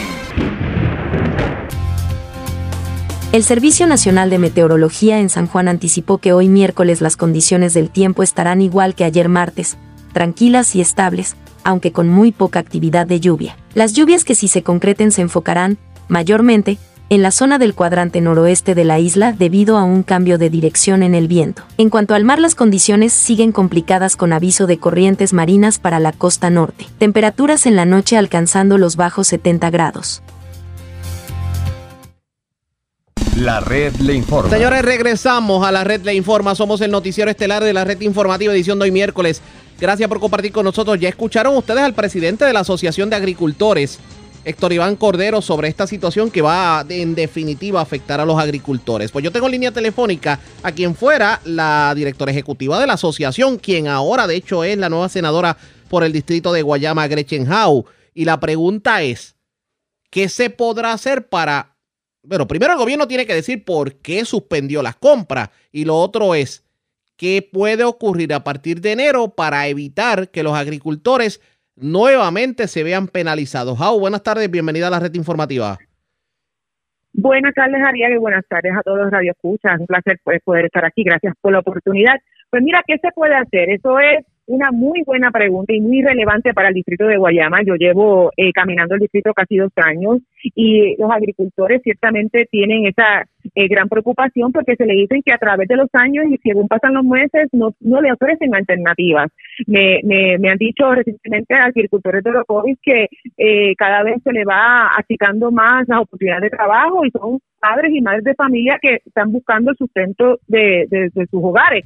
ellos me dicen, mira, a nosotros nos quitaron los beneficios de nómina, nos quitaron beneficios de comprar abono, eh, es una carga onerosa poder eh, preparar terrenos para pequeñas eh, fincas, ¿verdad? Entiéndase de 100 cuerdas o menos, y ellos dicen, mira, yo lo que necesito, lo que necesitamos, me dicen los agricultores tanto de la montaña como el sur, es que nos den una oportunidad de sentarnos, de abrir el diálogo, al diálogo, eh, una forma de nosotros poder expresar lo que ha pasado a través de los años, porque ciertamente eh, al cambio, a ver, al cambio de gobierno, diferentes cuatrenios, pues se pierde un poco lo que ha, ha sido eh, la ayuda y lo que ha sido el asunto no de la agricultura en Puerto yo Rico. no quiero sembrar cizaña al inicio de la entrevista, pero es que me, me, me la puso en bandeja de plata al comenzar y yo le pregunto, ¿cómo es posible que pueda haber un diálogo positivo entre los agricultores y el gobierno cuando tenemos como un factor en la ecuación a nada más y nada menos que al secretario de, de Agricultura y usted sabe cuál ha sido la experiencia con Carlos Flores?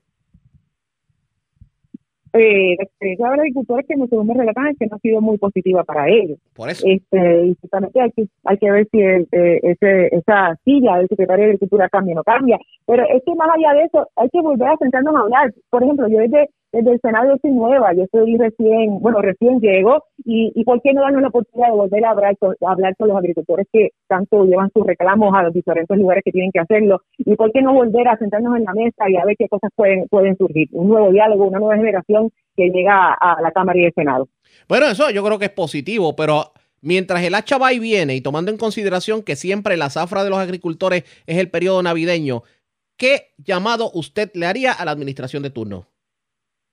Pues mira, eh, ciertamente la, la, la, cancelación de la contratación eh, pues para el, producto agrícola para los comedores le, crea una situación bien difícil en este tiempo, como tú muy bien dices. Pienso que ya eso fue presupuestado. Deberían de presentarles alternativas a, esos agricultores que tienen el producto disponible y que ciertamente se prepararon para cumplir y, y suplir esa necesidad. Hay que ver eh, si se puede distribuir y abrir los comedores eh, escolares eh, para que los municipios y, el Departamento de Educación, que actualmente tienen empleados que están ejerciendo sus funciones, pudiesen repartir esos alimentos para esos niños que, que todavía hay eh, que están desprovistos de, de alimento caliente. Así que pienso que debe cumplirse el curso de acción que fue presupuestado esa compra de, alimentos de, de, los agricultores puertorriqueños, en lo que lo podemos sentar y podemos eh, trabajar alternativas eh, a largo plazo, el, el cuadrenio.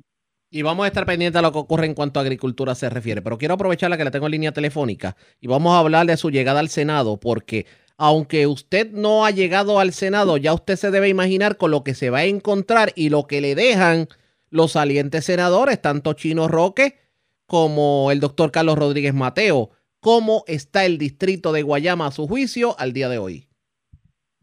Sí, mira, el distrito de Guayama, es, yo digo que es el mejor distrito que tiene Puerto Rico, con mucho respeto a mis otros compañeros, pero ha sido un distrito que ha sido abandonado. Eh, como vengo de un municipio, hace 20 años que trabajo en el municipio de Calle y tuve, estuve cuatro años, como, como usted muy bien dijo, dirigiendo la asociación de alcaldes, eh, sé lo que es la gente eh, pedir servicios, sé lo que es la necesidad que existe. Nosotros tenemos un distrito que no ha sido atendido eh, en términos de empleo, de atención a, a, a, al adulto mayor, eh, un, distrito que no se ha podido desarrollar en diferentes facetas como los pequeños comerciantes, el, ciertamente la agricultura nuevamente. Así que entiendo que en el Senado hay una gran oportunidad para atender esas necesidades que no han sido cubiertas en estos cuatro años, eh, pero para eso era importante conocer de primera mano y caminar los 15 pueblos que comprende el distrito, porque hay un reclamo, no, no hay duda que, que, los senadores no estuvieron presentes y, y, ahora pues tengo la oportunidad junto a mi compañero de distrito para poder suplir esa necesidad de, los ciudadanos. Por eso es que, que, me di la oportunidad y por eso que estoy muy contenta y muy honrada por la oportunidad de servir a la gente, porque con mi trayectoria de servicio de 20 años sé que puedo encaminar las peticiones y darle trato justo a, a, a, las peticiones que, existen a través del distrito. ¿Qué es lo peor que le ha pasado a los municipios en esta administración y que usted entiende que cuando llegue al Senado tiene que ponerle el cascabel al gato? Pues mire, yo tuve la oportunidad de eh, estudiar las diferentes agencias de gobierno y también tuve ya la, eh, la evidencia de, de, estar con los alcaldes y las alcaldesas de frente con los huracanes Irma y María, eh, eh, los temblores, la pandemia, y hay que estructurar el gobierno, hay que ciertamente descentralizar los servicios que los municipios puedan proveer de una forma más eficiente, pero asignándole, asignándole los recursos que ellos puedan utilizar, este, ciertamente eh, se puede comprobar cuando uno hace una auditoría de, de los, las ejecutorias que los municipios pueden atender de una forma más eficiente, más efectiva y hasta a veces más económica eh, eh, las, peticiones de los ciudadanos. Lo viví cuando los alcaldes y las alcaldes tenían que proveer alimentos, tenían que proveer agua, tenían que sacar familias de sus hogares porque estaban sin, sin caminos, sin espacios. Así que pienso que ese ejercicio que ya hicimos desde la Asociación de Alcaldes, identificando los servicios y las competencias que ahora mismo están en agencias estatales, que ciertamente se puede legislar y se puede buscar la forma de reestructurar y que los municipios cuenten con esas herramientas y esos recursos y las competencias para seguir proveyendo los servicios que actualmente hacen y que saben hacerlo bien. Vamos a estar definitivamente pendientes a, lo que pueda ocurrir cuando llegue la nueva administración. ¿Será fácil gobernar un país en un gobierno dividido? Si me estás preguntando, ciertamente no será fácil, pero tenemos un llamado del electorado que pidió eh, diálogo entre diferentes formas de pensar, diferentes partidos, y pienso que soy parte de esa generación y esa, esa respuesta que tuvimos el 3 de noviembre y con la buena voluntad y el deseo de servir el país y devolverle la credibilidad a Cámara y Senado y al gobierno de Puerto Rico, creo que se puede lograr mucho que no pudimos hacer en este terreno. Vamos a ver qué termina ocurriendo. Senadora, gracias por haber compartido con nosotros. Buenas tardes. Gracias, Arriaga. Saludos a todos y esperamos volver, a hablar pronto. Como siempre, la orden. como siempre, era la senadora Gretchen Howe. Vamos a la pausa y cuando regresemos vamos a escuchar lo que tuvo que decir su homólogo, quien de hecho fue senador y también presidió la Comisión de Agricultura del Senado de Puerto Rico. Hablamos de Ramoncito Ruiz. En lo próximo, a la pausa, regresamos en breve. La red le informa. Señores, regresamos a la red le informa, el noticiero estelar de la red informativa. Gracias por compartir con nosotros. Regresa a la legislatura por tercera vez, porque él ha sido representante y senador. Gana, pierde, gana, pierde, pero otra vez está en la legislatura. Hablamos de Ramoncito Ruiz, esta vez como senador por el distrito de Ponce. Recordamos que él fue senador y fue, y fue representante y también presidió la Comisión de Agricultura de la legislatura de Puerto Rico. Hoy tuvo la oportunidad de analizar lo que fue el proceso eleccionario y lo que puede ocurrir de aquí en adelante. Entrevista con Julia Bello. Vamos a escuchar lo que dijo Ramoncito Ruiz. El país, como te decía públicamente, que habíamos cinco candidatos corriendo si el pueblo reconocía la obra que yo había hecho como representante y senador, nos iban a dar la oportunidad. La inversión en la campaña política fue mínima, fueron unos 6.800 dólares a 6.900.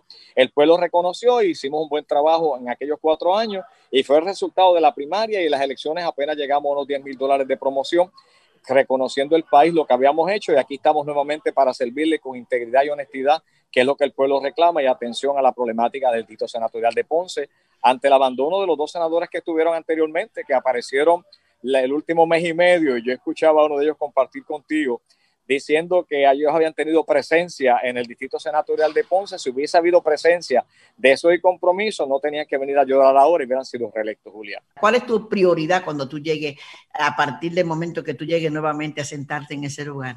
Pues mira, Julia, yo quiero primeramente agradecerte a ti, agradecerle a la gente buena del liderato de los 13 pueblos, a la gente de Buena del a mi esposa Ana María Abreu, mis tres hijos Ramón Gustavo, Ana Patricia, Ramón Alejandro, a mis hermanas, a mi amada madre que te escucha siempre todos los días, a Milagros Nieves Alayón, a quien llaman cariñosamente Maggi, a cada uno de ellos el espacio, a los pastores, a los ministros, los líderes comunitarios, líderes políticos, esa gente del tercer sector que nos dio una encomienda bien importante y como bien tú acá vas de mencionar, hay que buscar la, atender la necesidad de vivienda que tenemos en la zona central y sur de Puerto Rico, la atención a la educación, que tengamos una educación de primera, que esos 3 billones de dólares que se le invierten al Departamento de Educación, teniendo ahora 800 planteles menos, teniendo 300 mil estudiantes menos, se inviertan realmente los fondos como tienen que ser para una excelencia de educación en esa transformación se va a dar la transformación de lo que tiene que ver con la necesidad de vivienda premiante que tenemos en la zona sur y central de Puerto Rico, donde escuchaba a Julia ayer en el comité de transición al, secretario de la vivienda decir que de cerca de, de unas 27 mil viviendas se construyeron las primeras ocho a unos costos de 390 mil billetes de un cuarto. Así se le falta el respeto al país, se le falta el respeto a los fondos públicos y federales que nos dan porque tú que vives con nosotros en Puerto Rico y en la zona central y sur, una oeste, una casa de 380 mil dólares es una doña casa.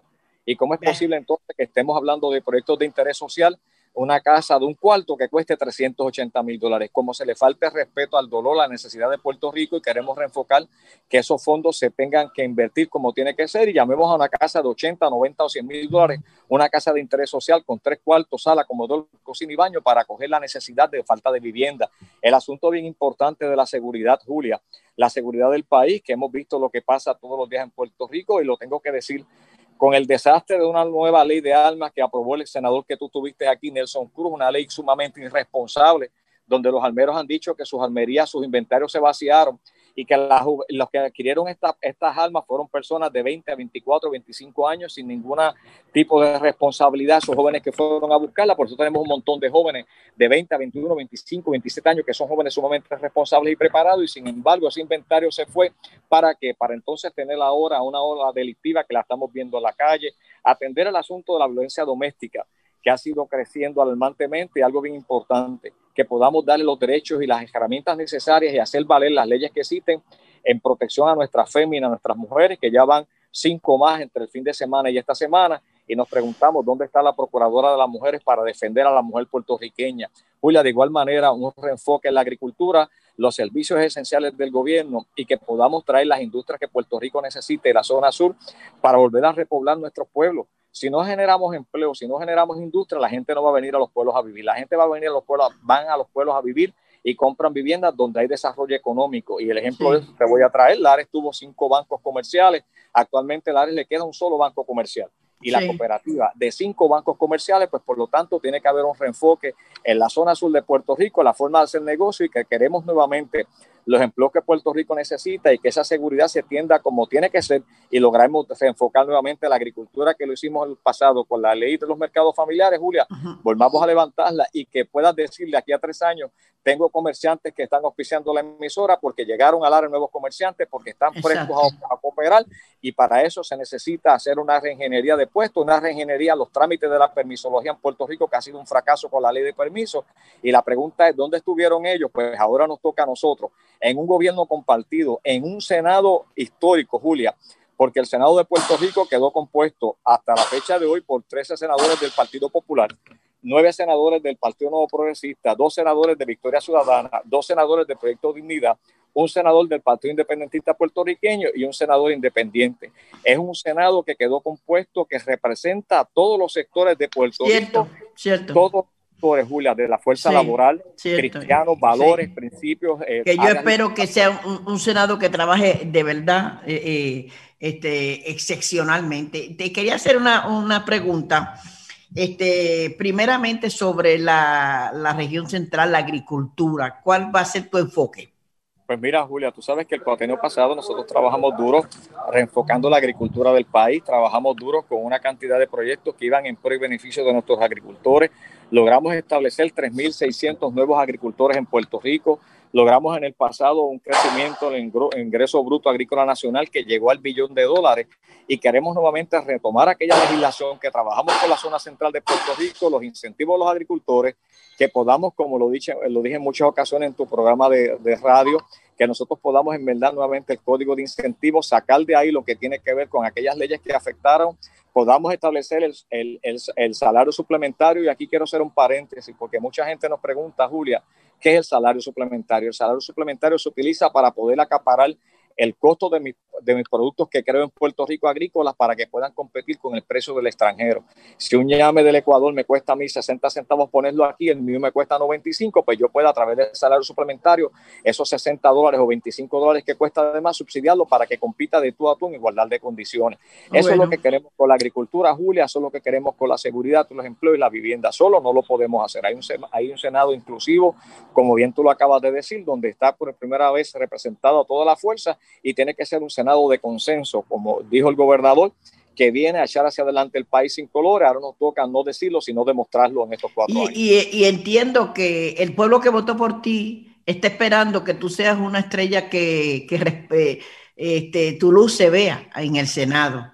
Este, estos cuatro años que han pasado, ¿qué tú crees que no se hizo en el distrito de Ponce? Este, ¿Qué opinas tú? ¿Qué cosa tú crees que en el distrito de Ponce en estos últimos cuatro años se debió haber hecho y no se hizo? Pues mira, Julia, primeramente dejaron caer el desarrollo agrícola que habíamos establecido en la zona sur y central de Puerto Rico, aquellos proyectos que estaban encaminados a la infraestructura de energía eléctrica, acueducto, la atención a las carreteras principales, el desarrollo que teníamos de crear unos empleos en la zona sur se abandonaron. Yo te tengo que decir que cuando fui representante eh, American Eagle la traemos Luis Oliver y yo en un compromiso que hicimos con el gerente. Se trajo ese Industrialares, lo hicimos con CCL en Sabana Grande, este cuatreno, donde la traímos y generó cerca de 850 empleos. Lo hice con Cobaidon, con Cooper Vision en la zona sur en sus expansiones. Y nosotros tenemos una oportunidad real de volver a fomentar los empleos que necesita la zona que fueron abandonados en este cuatrenio. Se abandonó la educación en este cuatrenio, se abandonó, no existió en este cuatrenio un solo proyecto de interés social para aquellas personas de escasos recursos que pudieran adquirir sus propiedades. Y te voy a traer un ejemplo. El secretario del, Departamento de la Vivienda anunció que había separado 360 millones para los servidores públicos de bomberos, de corrección, de educación, de familia que quisieran adquirir una propiedad, pues iba a haber un subsidio para darle la mano de 30 mil dólares. Estos servidores públicos se forjaron una esperanza, se tiraron a la banca comercial y de los 360 millones de 1.800 solicitudes, solamente, solamente se aprobaron 12, Julia. ¿Y de qué estamos hablando? Lo que te acabo de mencionar, lo que no se hizo, nos toca a nosotros ahora hacerlo en pro y beneficio de repoblar la zona central del país, la zona sur que ha perdido, según el censo, hemos perdido cerca de unos 65 mil habitantes en la zona sur del país, sin contar el asunto de los terremotos que nos afectó grandemente y los famosos toldos azules que después de tres años todavía en la zona sur de Puerto Rico existen 3.700 toldos azules, Julia. Esa es un gobierno que tenemos que traer la hora de sensibilidad y compromiso para ayudar al que lo necesita. No es sentarse en una emisora a decir aquí estoy, que estuve cuatro años. No, ¿dónde estuvo tu obra? Tu carta de representación para decirlo, Julia. Y comenzando el programa, te hablaba de carta de presentación. Eh, me decía la semana pasada eh, José Ronaldo Jarabo, que el único legislador que ha regresado tres veces a la legislatura en diferentes elecciones ha sido este servidor. Expresiones del senador Ramoncito Ruiz. Él entiende que el distrito verdaderamente estuvo abandonado y que lo que se presentó con obra en los últimos cuatro años fue algo como un espejismo y que pues se trató de alegar que se había hecho cuando no se había hecho y que eso tal vez a su juicio fue lo que motivó que los electores terminaran dándole su voto. En cuanto a la agricultura se refiere, asegura que se olvidaron de los agricultores del centro de la isla. Vamos a ver qué va a ocurrir sobre el particular. La red. La pausa, regresamos a la parte final del noticiero estelar de la red informativa. La red le informa. Bueno, señores, regresamos esta vez a la parte final del noticiero estelar de la red informativa de Puerto Rico. ¿Cómo está Estados Unidos? ¿Cómo está el mundo a esta hora de la tarde? Vamos con DN, nos tienen detalles completos sobre lo más importante acontecido en el ámbito nacional e internacional. Estados Unidos registró casi 167 mil nuevos casos de coronavirus, la tercera cifra diaria más alta desde el inicio de la pandemia. El número oficial de muertes en el país, que ya es el más alto del mundo, se está acercando rápidamente a un cuarto de millón, con 800 muertes por COVID-19 en las últimas 24 horas. En el estado de California, el gobernador demócrata Gavin Newsom estableció restricciones estrictas para contener la pandemia en el 75% de los condados del estado y está considerando imponer un toque de queda a nivel estatal.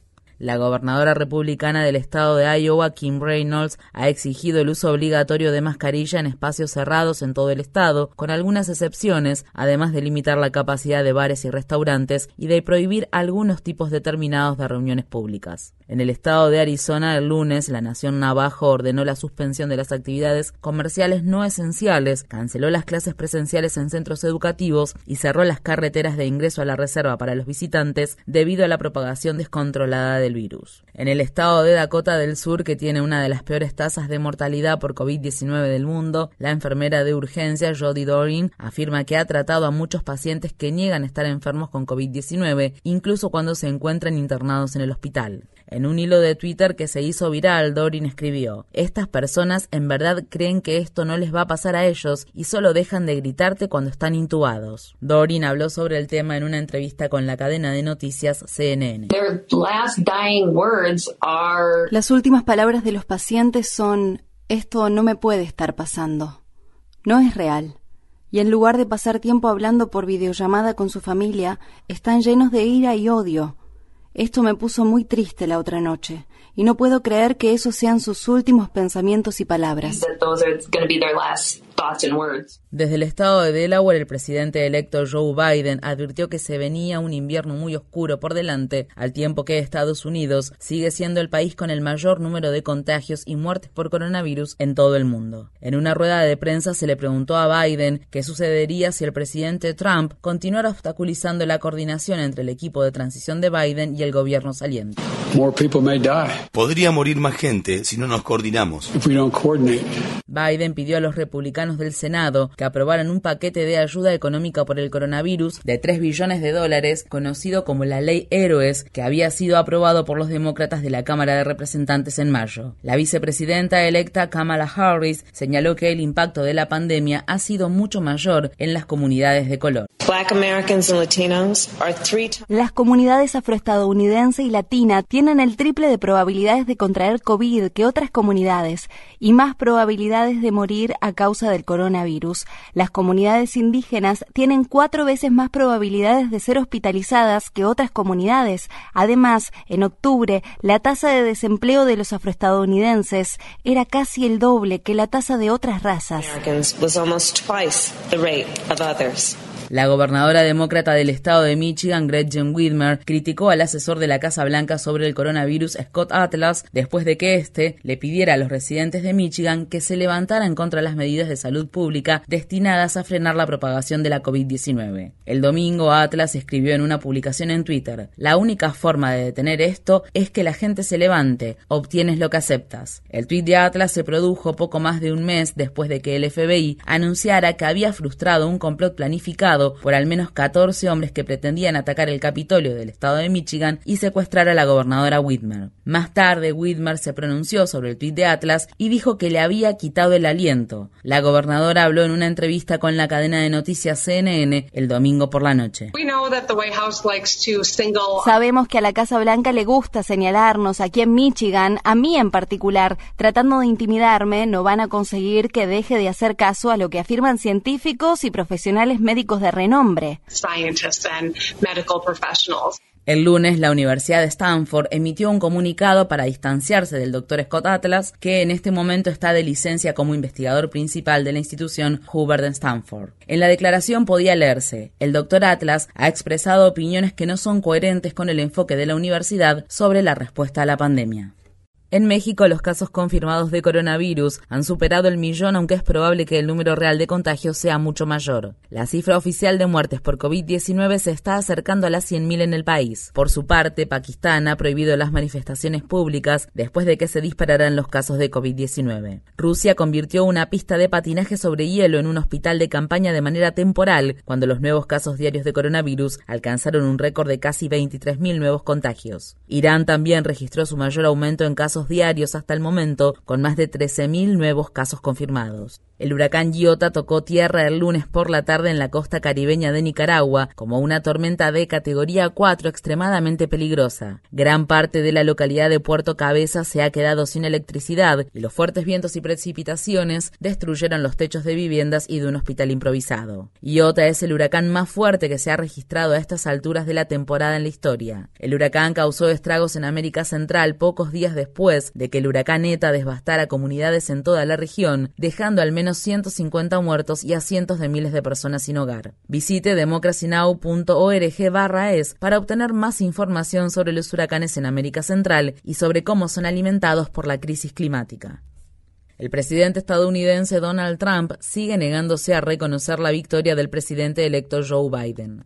El lunes, Trump publicó en Twitter que las próximas elecciones primarias republicanas para elegir al gobernador del estado de Ohio serían muy disputadas después de que el gobernador republicano Mike DeWine reconociera públicamente la victoria de Biden. Además, el lunes la campaña de Trump retiró varias partes importantes de la demanda federal que impugnaba los resultados de las elecciones en el estado de Pensilvania, en donde Biden ganó con una ventaja de más de 73.000 votos. Los partidarios de Trump también retiraron demandas que impugnaban los resultados resultados en los estados de Michigan, Georgia y Wisconsin.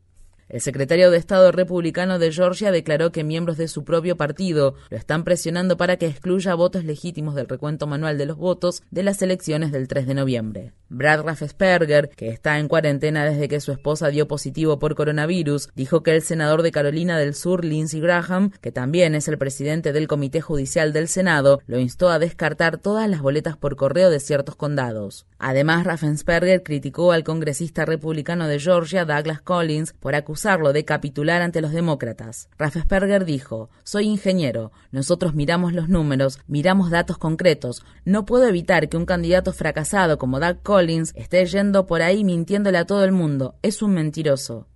El escrutinio inicial de los votos en el estado de Georgia indicó que Joe Biden había ganado por más de 14.000 votos y es muy improbable que ese número cambie de manera considerable durante el recuento.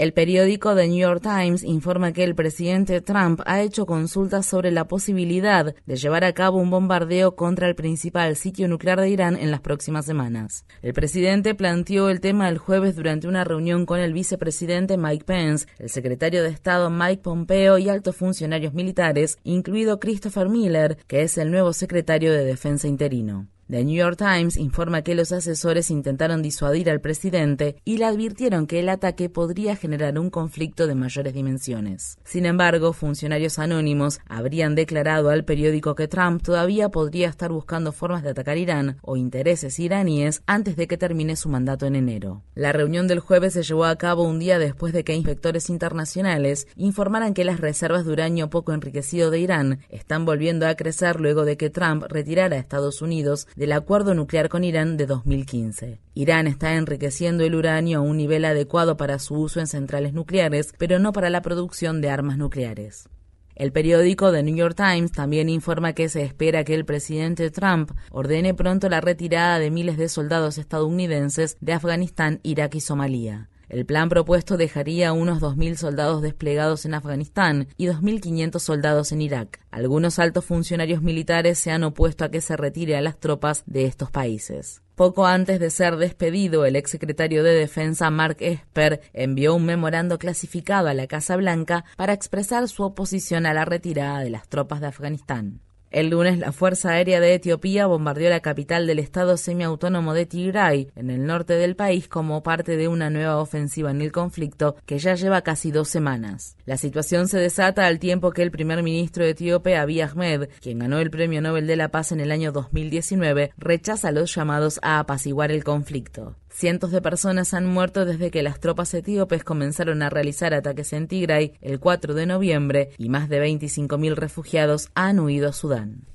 El lunes el Congreso de Perú eligió al tercer líder del país en apenas una semana. El ascenso al poder de Francisco Sagasti se produjo un día después de que el presidente interino Manuel Merino renunciara en medio de continuas protestas masivas en las que ya han muerto al menos dos personas. El nombramiento de Merino se llevó a cabo después de lo que los opositores han calificado como un golpe de Estado legislativo contra el expresidente Martín Vizcarra que fue imputado y destituido para ser investigado por acusaciones de corrupción. Al menos la mitad de los congresistas de Perú también están siendo investigados por corrupción. En Brasil, los resultados de las elecciones locales en las principales ciudades del país indican que los candidatos respaldados por el presidente de extrema derecha Jair Bolsonaro han perdido en todos los frentes. Entre los candidatos ganadores se encuentra Mónica Benicio, quien consiguió un escaño en la Cámara Municipal de Río de Janeiro. Benicio es la viuda de Mariel Franco, una destacada activista negra que luchaba por los derechos de la comunidad LGBTQ y una crítica de larga trayectoria de la brutalidad policial. En su momento, Franco era la única mujer negra que se desempeñaba en la Cámara Municipal de Río de Janeiro. Franco fue asesinada en el año 2018 en un crimen que todavía sigue sin resolverse.